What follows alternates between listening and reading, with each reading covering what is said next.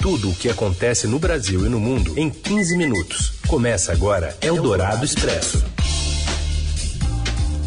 Olá, sejam muito bem-vindos. Eldorado Expresso começando. Aqui a gente reúne as notícias, junta todas elas no meio do seu dia e te apresenta num cardápio variado. Comigo, Carolina Ercolim e Heisen Abac. Tudo bem, Heisen? Oi, Carol, tudo bem? Boa tarde para você e para os ouvintes que estão com a gente no FM 107,3 da Eldorado ou também no podcast em qualquer horário. Vamos aos destaques de mais um dia de CPI, dia 8 de junho. O ministro da Saúde, Marcelo Queiroga, muda a versão sobre a não nomeação da médica Luana Araújo e diz à CPI da Covid que a decisão foi dele e não por interferência política do governo. O ministro do Desenvolvimento Regional, Rogério Marinho, indicou a compra de 90 tratores para o estado dele, o Rio Grande do Norte, com recursos do orçamento secreto revelado pelo Estadão. E ainda a prisão de hackers suspeitos de atacar o Supremo Tribunal Federal e um estudo sobre a violência contra a mulher durante a pandemia. É o Dourado Expresso. Tudo o que acontece no Brasil e no mundo em 15 minutos. Ministro da Saúde Marcelo Queiroga presta nesta terça o segundo depoimento à CPI da Covid no Senado. Questionado sobre o não uso de máscaras e aglomerações promovidas por Jair Bolsonaro, ele disse que não censura o presidente. Eu sou ministro da Saúde, eu não sou um censor do presidente da República. Eu faço parte de um governo. O Ministério da Saúde, por exemplo, não tem atuado para orientar essas autoridades do governo? Tem atuado a não fortemente. descumprir essas medidas? Fortemente, senador. Em outra resposta ao relator Renan Calheiros, o ministro não considerou a Copa América, a ser disputada no Brasil, como um risco para a piora da pandemia. É, em quais estudos Vossa Excelência se baseou para dar aval à decisão do governo brasileiro de sediar a Copa América? A prática de esportes e de jogos é liberada no Brasil. O Campeonato Brasileiro de Futebol aconteceu com mais de 100 partidas, dentro de um ambiente controlado sem público no estado, nos estádios, e houve apenas um caso positivo, o paciente ficou hospitalizado e não houve consequências. E não existe provas que essa prática aumenta o nível de contaminação dos atletas. Então, a minha função nesse episódio não foi dar aval para acontecer ou não Copa América no Brasil, porque isso não é a função do Ministério da Saúde. O que o presidente me pediu foi que avaliasse os protocolos. Eu não, não vejo, do ponto de vista epidemiológico, é, uma justificativa que fundamente a não ocorrência do evento.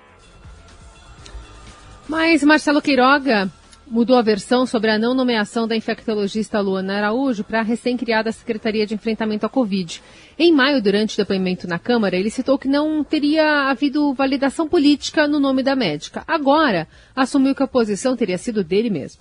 Não houve qualquer tipo de restrição da Casa Civil e a Segov acerca é, das questões próprias que são avaliadas naquela instância. Em face dos desdobramentos, eu entendi que no momento não seria o perfil mais adequado para ficar à frente da pasta. É que a doutora Luana, a ministra Queiroga, ela disse aqui para nós foi o seguinte, que ela esperou sair na segunda, na terça e na quarta-feira o senhor a chamou e disse, olha, infelizmente eu não tenho como nomear porque o seu nome lá não passou. É, não passou. E, e, o próprio ministro, em audiência na Câmara dos Deputados, referiu ao fato de vivermos sob regime presidencialista. Questão política, não é questão política partidária. Em face do perfil da doutora Luana, a despeito dela ser uma pessoa muito qualificada, que nós temos muito apreço por ela, não ia, me, não ia contribuir comigo para harmonizar as questões que são discutidas aqui, certo? Acerca de tratamento inicial. O ministro reconheceu que não há eficácia no tratamento precoce da Covid ao ser questionado sobre a permanência do Ministério da médica Mayra, Mayra Pinheiro, conhecida como Capitã Cloroquina, que já passou pela CPI. Vossa Excelência concorda com o posicionamento da doutora Mayra sobre o tratamento precoce? Para mim, não há evidência comprovada da eficácia desses medicamentos. Tá. Se o posicionamento certo? técnico da doutora Luana, que foi escolhida inicialmente por Vossa Excelência, depois é, vetada por Vossa Excelência, se contrapõe frontalmente àquele da doutora Mayra, o que mantém a doutora Mayra no Ministério? Doutora Mayra não trata, na minha gestão, de tema relacionado a tratamento precoce da Covid-19. Ela já está desde o início da gestão, portanto, ela é uma memória que nós temos no governo desde o começo da gestão até o momento, e eu achei é, por bem manter a doutora Marias. Ela não trata desse tema na nossa gestão. No depoimento, Marcelo Queiroga disse desconhecer a existência de um gabinete paralelo para assessorar o presidente da República com orientações diferentes dadas pelo Ministério da Saúde. Apesar disso, ele admitiu ter mantido encontros com o vereador Carlos Bolsonaro, o deputado Osmar Terra e a médica Nise Yamaguchi, apontados como integrantes desse grupo. Eldorado Expresso. O ministro do Desenvolvimento Regional, Rogério Marinho, gastou recursos do orçamento secreto para a compra de 90 tratores para o Rio Grande do Norte, o estado de origem dele. As verbas foram direcionadas à Codevasf. Revelado numa série de reportagens do Estadão, o orçamento secreto desviou pelo menos 3 bilhões de reais no ano passado por meio de um artifício conhecido como emenda de relator para beneficiar aliados políticos com indicação de destinação de recursos das emendas e garantir apoio ao presidente Bolsonaro no Congresso. Rogério Marinho depõe hoje em sessão da Câmara para dar explicações sobre o esquema. Eldorado Expresso. Um estudo conduzido em Israel e publicado na revista científica Journal of American Medical Association revelou que entre o 13º e o 24º dia após a aplicação da primeira dose, a vacina da Pfizer-BioNTech contra a Covid reduz em 51% o risco de infecção pelo novo coronavírus. Já a efetividade para casos sintomáticos de Covid é de 54%.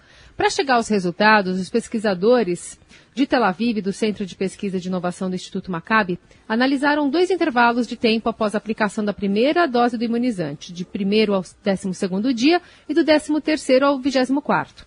Entre os mais de 3 mil casos confirmados de Covid na amostra, 2.400 ocorreram entre ou nos primeiros 12 meses. E o restante, 614, dos testes RT-PCR positivos se deram no período que vai de 10, do 13º ao 24º dia. E, respectivamente, a taxa de incidência do coronavírus para cada um dos dois períodos foi de 12 e de 6, ou seja, para cada 100 mil pessoas houve 43 infecções no primeiro intervalo do tempo e 21 no segundo. O estudo realizado em Israel não analisou o desempenho da vacina americana após a segunda dose. Eldorado Expresso. Manaus não registrou nenhum ataque entre a noite de segunda-feira e a madrugada desta terça. Essa é a primeira vez em dois dias que a capital do Amazonas segue sem ocorrências da onda de violência que começou no fim de semana. 33 pessoas foram presas, incluindo dois líderes do grupo criminoso responsável pelas ações. Os ônibus voltaram a circular e as unidades de saúde a aplicar a vacinação. As escolas seguem sem aulas. Hoje o governo confirmou o envio de tropas da Força Nacional de Segurança a Manaus pelo período de 30 dias, com possibilidade de ser prorrogado. Eldorado Expresso. A Polícia Federal prende hackers suspeitos de ataque ao sistema do Supremo Tribunal Federal. Os detalhes com a Pepita Ortega.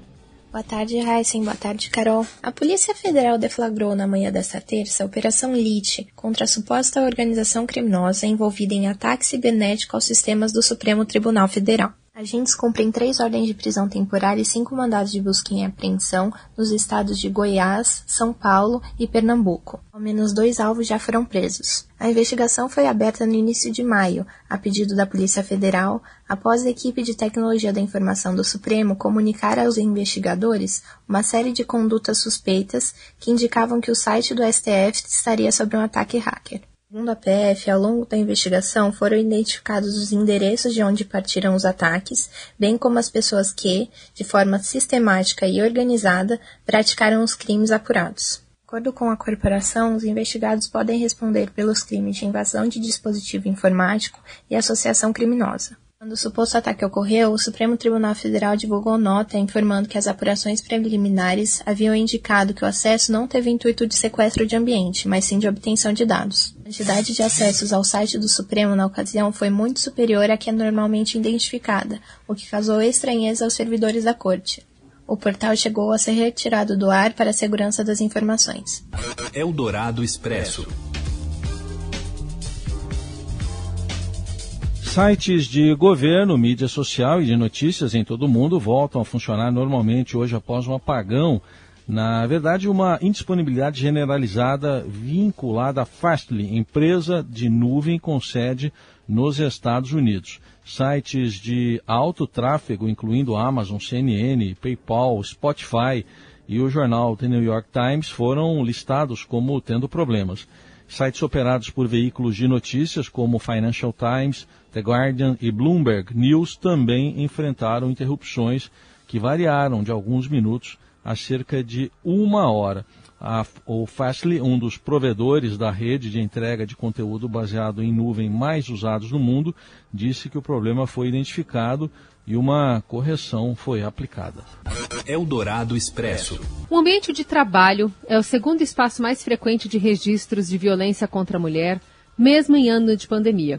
Segundo pesquisa do Fórum Brasileiro de Segurança Pública, a visão global do problema segue preocupante. Uma a cada quatro mulheres a partir de 16 anos afirma ter sido vítima de algum tipo de violência nos últimos 12 meses. São, em média, oito brasileiras agredidas fisicamente por minuto. Uma das responsáveis pelo estudo, Samira Bueno, diretora executiva do Fórum, enfatiza que o assédio em ambiente de trabalho, como o caso denunciado pela secretária da CBF sobre o chefe, dirigente Rogério Caboclo, está no topo da lista dos espaços onde a mulher é mais exposta. Só perde para quando a mulher estava andando na rua. Então, 12,8% das mulheres de 16 anos ou mais sofreram algum tipo de assédio no ambiente de trabalho nos últimos 12 meses. Isso significa algo em torno de 8,9 milhões de mulheres. Então, o que a gente viu essa semana é, do, dessa denúncia de uma funcionária da CBF contra o presidente afastado é algo, infelizmente, muito é, corriqueiro para a mulher brasileira. É, é o fora da rua é o espaço em que ela mais sofre assédio, é exatamente no ambiente de trabalho. E é algo muito complexo, porque é muito difícil denunciar. Né? Mulher ela fica com medo de perder o emprego, se o assédio vem do superior hierárquico, como é o episódio agora envolvendo né, é, a CBF. Isso coloca outras questões aí, né? Porque quem é que vai acreditar nessa mulher? Ela precisou de uma gravação para conseguir é, afastá-lo e a gente ainda nem tem muita clareza de, de em que medida isso é, vai resultar em alguma coisa, né? A, a, sugestão tende a ser afastar a mulher e não, e não responsabilizar o assediador. Samira reforça que o assédio sexual não diminuiu com o isolamento social, ele apenas mudou de lugar. 29% dos casos eram registrados na rua em 2019, agora são 19%.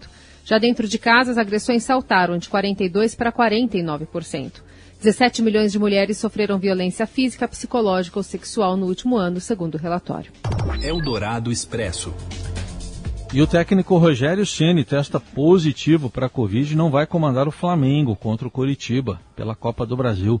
Fala, Robson Morelli. Olá, amigos. Hoje eu quero falar do Rogério Ceni, treinador do Flamengo, está com Covid-19. Ai, ai, ai. A gente acha que a pandemia acabou, a gente baixa a guarda e isto não pode acontecer. Isto não é verdade. A pandemia está aí ainda. Rogério Ceni, técnico do Flamengo, não vai poder estar à beira do gramado na partida do time contra é, o Coritiba pela Copa do Brasil. Esse jogo acontece na quinta-feira no estádio Couto Pereira, lá em Curitiba. Ele vai cumprir é, os protocolos quando pega Covid, vai ficar em isolamento, vai ficar afastado, vai acompanhar tudo de casa e vai deixar passar aqueles 10, 14 dias necessários para a recuperação é, e para qualquer outra é, dúvida em relação à doença. Quem vai comandar o Flamengo nesse período são seus auxiliares, é, seus assistentes, Mauri, é, Maurício de Souza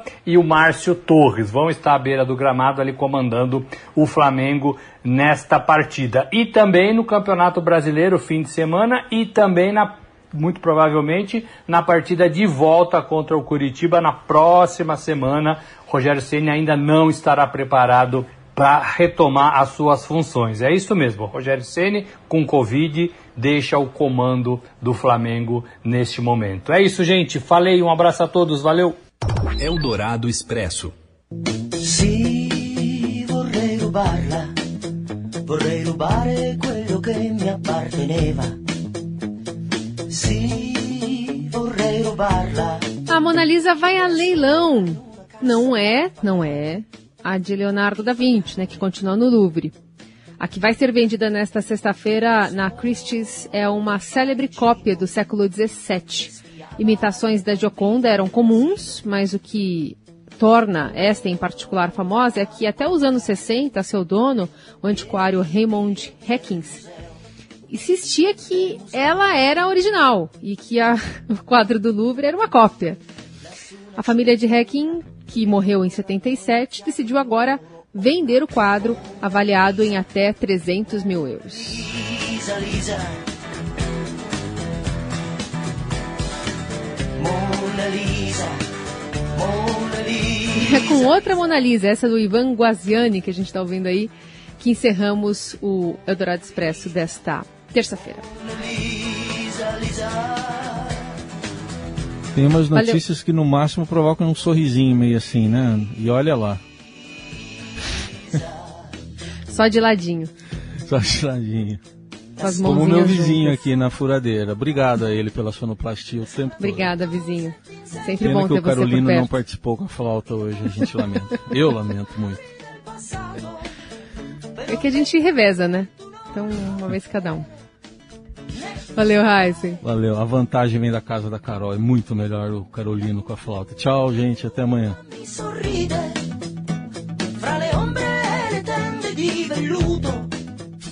Você ouviu Eldorado Expresso tudo o que acontece no Brasil e no mundo em 15 minutos.